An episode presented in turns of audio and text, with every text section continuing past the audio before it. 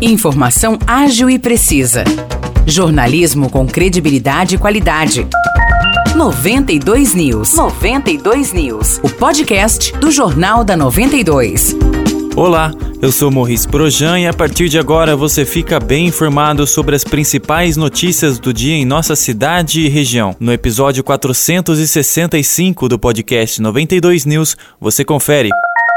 Um motorista de 41 anos morreu após bater o carro que dirigia na traseira de uma carreta na noite de sábado em Aguaí. O nome da vítima não foi divulgado. O acidente aconteceu por volta das 7 horas da noite no quilômetro 213 da rodovia Vereador Rubens Leme Asprino, a SP 344, que liga a cidade a São João da Boa Vista. Segundo a polícia rodoviária, os dois veículos seguiam na mesma pista, sentido São João da Boa Vista, quando, por motivos a serem apurados, o carro bateu na carreta. Após a colisão, o carro girou e parou na pista. O motorista foi socorrido pelo resgate da concessionária Renovias, que administra o trecho da rodovia. Ele foi encaminhado para o hospital de São João da Boa Vista, mas chegou sem vida ao dar entrada no local. Já o motorista da carreta não se feriu.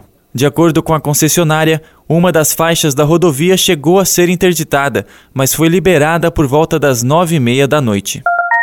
Espírito Santo do Pinhal iniciou no final de semana a aplicação da quinta dose da vacina contra a Covid-19 em imunossuprimidos com mais de 50 anos. Para receber o imunizante, também é necessário que a pessoa imunossuprimida tenha recebido a quarta dose há pelo menos quatro meses. A vacinação em Pinhal ocorre em todas as unidades de saúde e também na sala de vacina, de segunda a sexta-feira, das 9 horas da manhã até as 4 horas da tarde. Aos sábados, a sala de vacina atende das 7 horas da manhã até a 1 hora da tarde.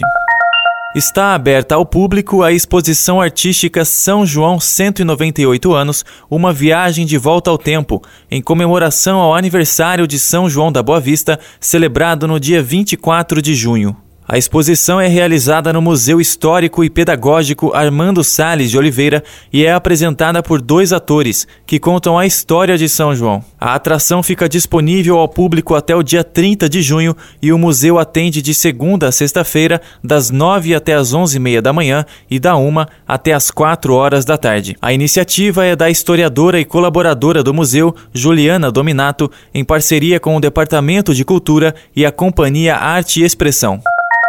O SENAC de São João da Boa Vista oferece 18 cursos com bolsa de estudos 100% gratuitas. São vagas para assistente de marketing e vendas, Blender 3D básico com modelagem, iluminação e render, coordenação de cenografia e decoração para eventos, decoração de ambientes, desenvolvedor full stack, desenvolvimento de liderança, economia criativa e empreendedor em pequenos negócios. Também há cursos de Excel 2019, fotografia comercial com celular, marketing de eventos, mediação de conflitos, operador de caixa, programador de dispositivos móveis, programador web, recrutamento e seleção por competência e, por fim, visual merchandising para varejo de moda. Para concorrer a uma vaga, é necessário se encaixar em alguns critérios. Você não pode ter matrícula como pagante ou bolsista em cursos que aconteçam no mesmo período no Senac São Paulo e também não ter abandonado um curso no Senac São Paulo como bolsista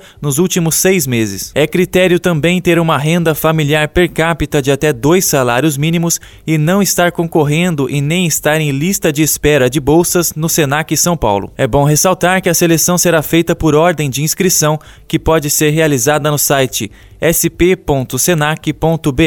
Os destaques de hoje ficam por aqui.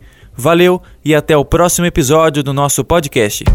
Para mais notícias de São João da Boa Vista e região, acesse 92fm São João.com.br ou siga 92fm São João nas redes sociais. 92